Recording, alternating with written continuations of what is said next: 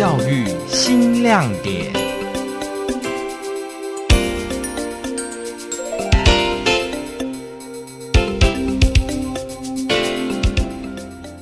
配合度很高，也愿意陪伴学生。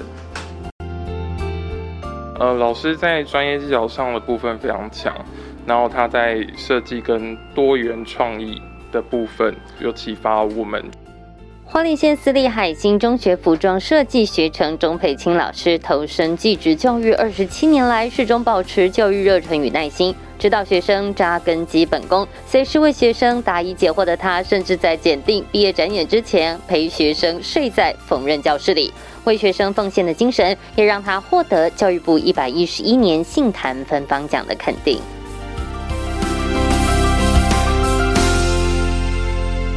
身为海星中学服装科第一名毕业的大学姐钟佩青，当年就以优异的成绩进入大学。毕业之后，本来可以在业界发光发热，她却不习惯业界的生活，决定要回到家乡。业界比较火，可是业界有一个，就是他每一年换季，你就必须要加班。然后我试过两季之后，我觉得晚上加班真的是剥夺我的时间。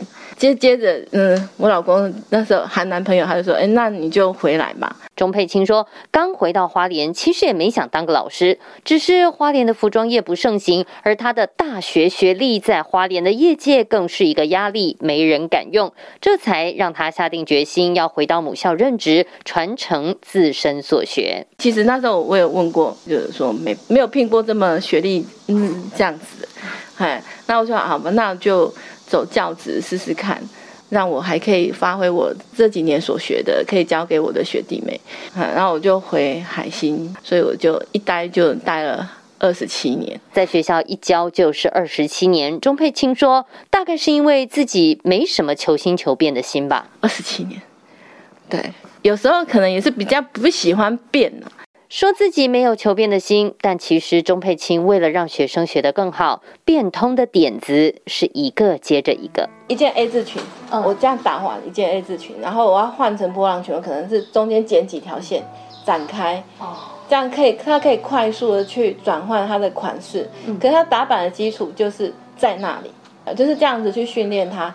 长达二十七年的教学生涯，钟老师擅长为学生找出优势，并且针对学生的优势提供设计、造型、销售等进路建议。其实我们服装很多领域哦，还不是只有设计，其实你打版、制作还有行销、橱窗都是。譬如说，他就是一个 idea 很好的，就是很有想法的，我们就选择适合他的那个学习方式。嗯，那他如果是设计没有那么强，对打版可能还可以，那就推他走这一块。那甚至他很会讲话，就是走行销，哎，服装也有专门走走行销的。那他如果是爱化妆、做造型，就走走整体造型。不过，不管往哪条路发展，基本功是他最大的坚持。高职的话，我就先把技术扎根。你打版基本服装的构造你要了解，然后你要多打，打完之后你要做，做完你才知道说，哎，跟我想象中或跟设计师想的到底线条是不是一样？所以你可能修那零点五或零点八，其实就不一样。那制作上是大家都要有基本功嘛，制作其实是蛮重要的一个基本功夫，嗯，就是熟练就会。那如果要知道衣服的结构，你就是要不断的做。两年前应聘入海星中学任教的陈永成老师，就是钟佩青的学生。他说，钟老师对基本功的要求让他相当受用，而他现在的教学方式也同样受到佩青老师的影响，还蛮多受用的，因为他教了很多手工艺的技巧，然后也有版型制作，然后还有创意异材质的发想，就是开创学生设计这一块。对，因为老师就是会要求我们要做到怎样的部分，然后他会规定一个方向，然后让我们去达成。那这部分我也是沿用，就是你有个目标性，然后你会前进，然后努力这样。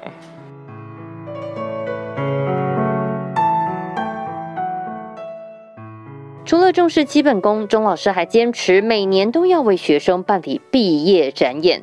他说：“毕业展演除了让学生展现三年所学，更是让学生获得多元能力的机会。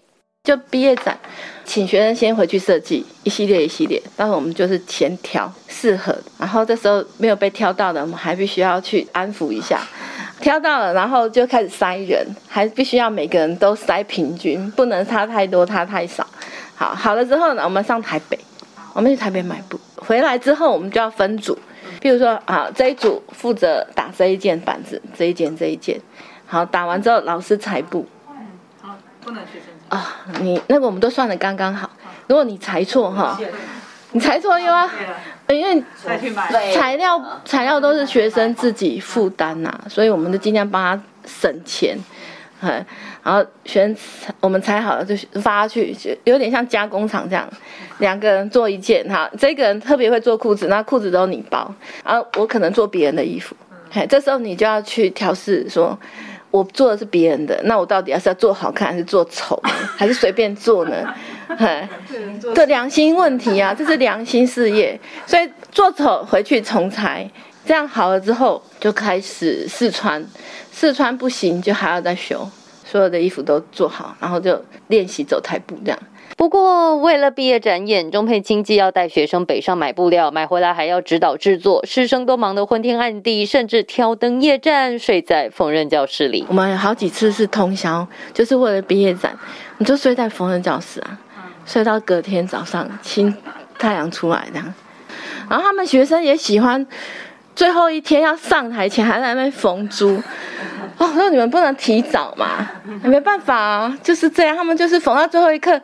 等一下要上台了，还在缝，嗯，就熬夜好几次。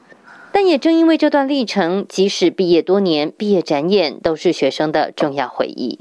昨天我还收到一个毕业五六年的学生，他就说，我们那时候毕业展，其实他们人少，他们人真那一届大概七个八个，他们就说，那那时候快做不出来了，真的好像要放弃，我就把他们的口住，没有在校外，真的还是在校内，我们就搭个舞台。跟灯光打下去，他们还是走了。他说：“因为有这样的一个秀，他们就会很难忘。”当初在台北，在业界，就是你会觉得他就是一直加班啊，然后要剥削。可是其实来到这里要指导学生，也是好吗？我也是基本功。我跟你讲，而且没有加班，是不是？是那代表有加班。而且你又是一个老师，身为老师就是牺牲奉献，你知道吗？积极努力的学生半夜睡不着，在认真的时候，他就会问你问题啊，这样。可是。可是，在这有成就感呐、啊。譬如你带学生去比赛，或者是一个毕业展下来，哇，那个掌声或者学生的那种眼睛在发亮，那种感觉，就会心里就很激动。这样离开业界是因为不想要深夜加班，没想到成为一名老师之后，却为了学生得睡在缝纫教室里。可曾后悔过吗？他说从来没有。不过先生可能有点后悔吧？哎，没有哎，认真说没有。可是我老公应该很后悔，因为我都不在家，也没有兜啦，也没有兜啊，就是那一阵子会比较忙。三下整个学期，所以大家过年的时候在吃在什么，然后你老公就开始在算，然后年假过了，我老公又要不在家。他都不时会透露这种讯息。一个成功女人背后有一个独守空闺的男人，还要照顾两个女儿。